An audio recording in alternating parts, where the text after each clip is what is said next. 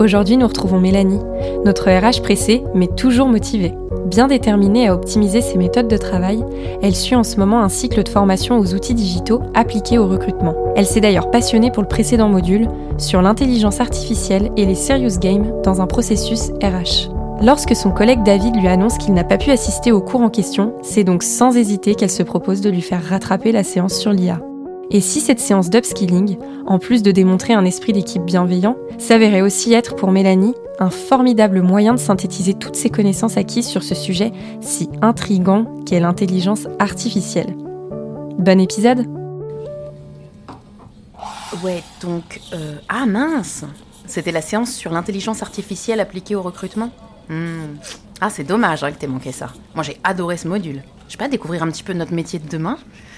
Je sais pas, c'est revigorant. Ça motive, je trouve. Mais je sais. D'ailleurs, merci hein, de me résumer tout ça aujourd'hui parce que franchement, ça m'intéressait vraiment, quoi. Bon, allez, t'inquiète pas. En gros, on a vu pourquoi et comment ce nouvel outil qui est l'IA, donc l'intelligence artificielle, peut révolutionner certains aspects de nos processus de recrutement. Ok.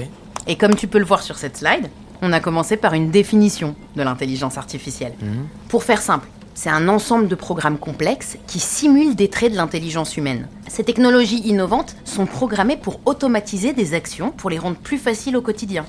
Et en se basant sur cette définition, tu penses déjà, j'en suis sûre, à plusieurs exemples d'intelligence artificielle qu'on utilise déjà dans nos vies quotidiennes. Vas-y, dis-moi, t'as une idée? Alors, euh, bah, le moteur de recherche sur Internet. Enfin, j'imagine, hein, puisque euh, bah, l'utilisateur tape des mots-clés et le moteur de recherche est configuré pour proposer à l'internaute les meilleures réponses liées à sa requête. Oui, très juste. Alors attention, le formateur a cité aussi la reconnaissance faciale, mais aussi tous les objets connectés qui fleurissent un peu partout. Eux intègrent souvent la reconnaissance vocale. Et oui, dans ce cas, l'IA doit gérer un maximum d'actions grâce à notre voix. Elle doit accomplir des actions personnalisées en fonction de nos demandes. Alors déclencher une musique, indiquer la température de la pièce par exemple, etc. Donc on est vraiment parti du constat que c'est un fait.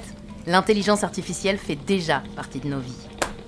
Et si elle permet d'automatiser tout un tas d'actions chronophages pour l'humain, il est naturel pour nous RH hein, d'essayer d'en savoir plus. Alors là, tu m'intéresses. Non, Parce que les tâches chronophages et laborieuses, alors ça, ça nous connaît. Tiens, tu sais combien de temps en moyenne un recruteur attribue au sourcing et aux recherches du CV gagnant? Oh, je suis sûre que c'est élevé. Je sais pas, je dirais. hmm, 60% Eh ben, c'est plus. Écoute ça, selon la PEC, 80% du temps des recruteurs serait consacré au sourcing, seulement 10% le serait aux entretiens et 10% aux tâches administratives. Donc oui, si l'intelligence artificielle apporte des solutions pour réduire le temps de tri des CV et gagner en productivité, alors là je suis preneur. Je suis pas non plus contre libérer un peu de temps pour faire d'autres tâches avec euh, beaucoup plus de valeur ajoutée. hein. Eh bien, on parlait à l'instant de préqualifier les candidats, n'est-ce pas? Bon. Aujourd'hui, eh bien, l'intelligence artificielle peut identifier des candidats sur les bases de données en ligne et passer leur CV au tamis. Un algorithme va comparer les conditions exigées pour un poste donné avec les informations fournies par les candidats, et ce, en prenant même en compte différents critères. Niveau de formation, compétences, expérience professionnelle, bref.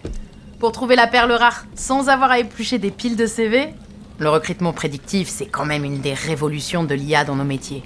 Ce serait dommage de s'en passer, non? Ouais, non, c'est clair. D'ailleurs, la tendance inverse fait aussi son entrée sur le marché.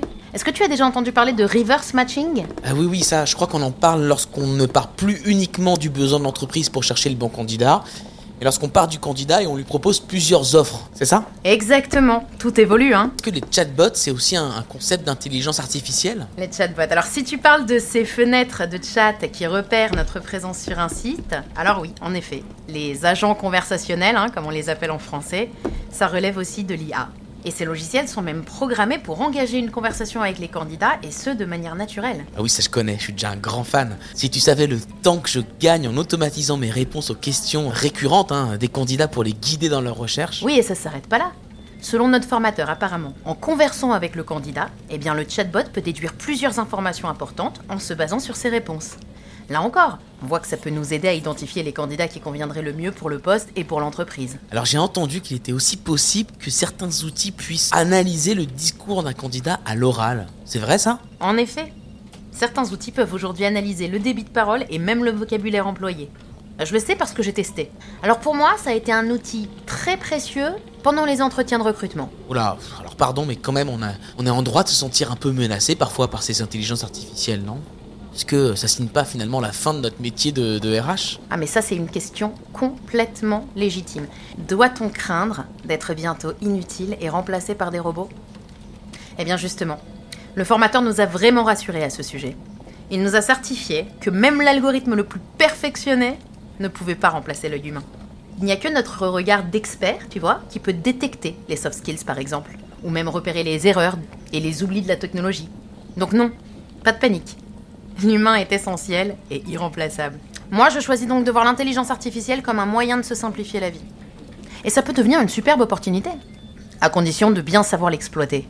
Donc autant nous former rapidement, nous RH, à savoir en analyser les données. Alors même si ça a l'air formidable, on n'a pas forcément le temps ni les connaissances hein, pour implanter tout ça dans nos process. C'est juste. Donc si tu n'as pas le temps, pense à confier cette partie à des spécialistes. D'ailleurs, eux sauront aussi te présenter des solutions qui vont encore plus loin.